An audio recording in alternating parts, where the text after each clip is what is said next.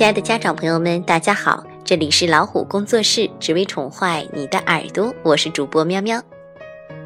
在记忆中，学生时代班级里总有那么几个爱耍宝的同学，觉得他们特别有趣，也特别受欢迎。可是今天我看到了一个观点，让我有了另一个角度的思考。这个观点是台湾教育家、心理学博士洪兰提出的：耍宝是自卑的面具。哎，是不是特别颠覆我们的认知呢？我们先来听听红兰老师是怎么阐释的。朋友打电话来说，他儿子喜欢在班上耍宝，老师说是自信心不足的表现，要家长多注意。他听了很难受，就尽全力去培养孩子的长处，比如花大钱让孩子学各种才艺，上英文补习班，希望孩子能有一个好成绩，多才多艺。就能有自信了。家长每天接接送送，弄得精疲力尽，但是孩子仍然在班上耍宝搞笑，让老师很头大，在联系簿上提醒他要注意。我听了非常同情。青春期是成长过程中很痛苦的一个阶段，其中最痛苦的便是对自我的认识不清。很多爱搞笑的孩子自己觉得没有长处，只好用耍宝来引人注意。其实内心充满了自卑和痛苦。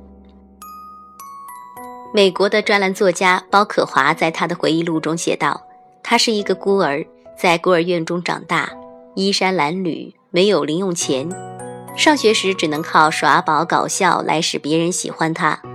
他没有想到后来会走上写幽默专栏的道路。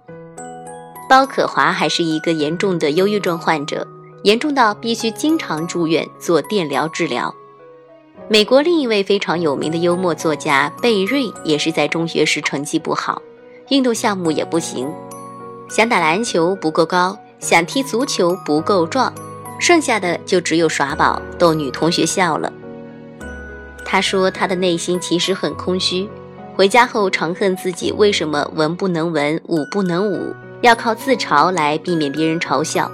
他一直到后来成为畅销书作家，上电视接受访问时说：“我终于不必靠搞笑耍宝来引起别人注意了。”这话听了令人心酸。难怪我父亲常说，在台上笑的小丑，在台下是常哭的。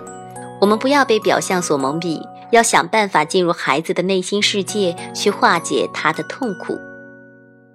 现在很多孩子，尤其是男孩子。被课业搞得没有了自信，所以很多喜欢耍宝的孩子成绩往往不好。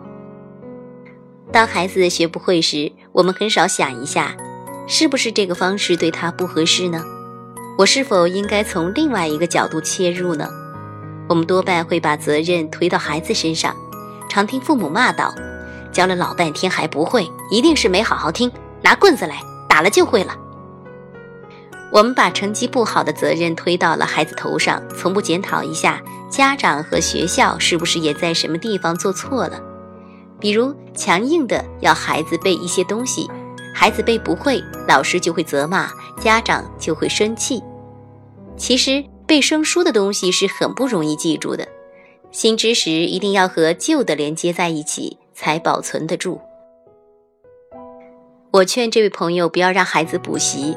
不要给他报那么多才艺班，给他一点时间交朋友。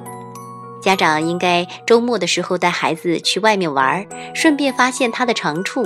自信得靠实力，这实力并不是分数，而是他的知识的广度和深度。要被人看得起，必须有被看得起的东西。搞笑看起来是件小事，但是它是孩子内心寂寞的呐喊，是一种自我保护。千万不可轻视。听了今天的分享，大家是不是对爱耍宝的孩子又有了不同角度的认识呢？如果您的孩子有这样的特质，不妨多关注和引导，尤其多带孩子出去游玩，多阅读，拓宽知识的广度和深度，让内心更加强大，由内而外的散发自信。好啦，今天我们就聊到这儿。更多精彩互动，请用手机微信订阅公众号“老虎工作室”，点击左下角菜单的“加入我们”，让我们一起来探索这个美丽的世界吧。下期再会。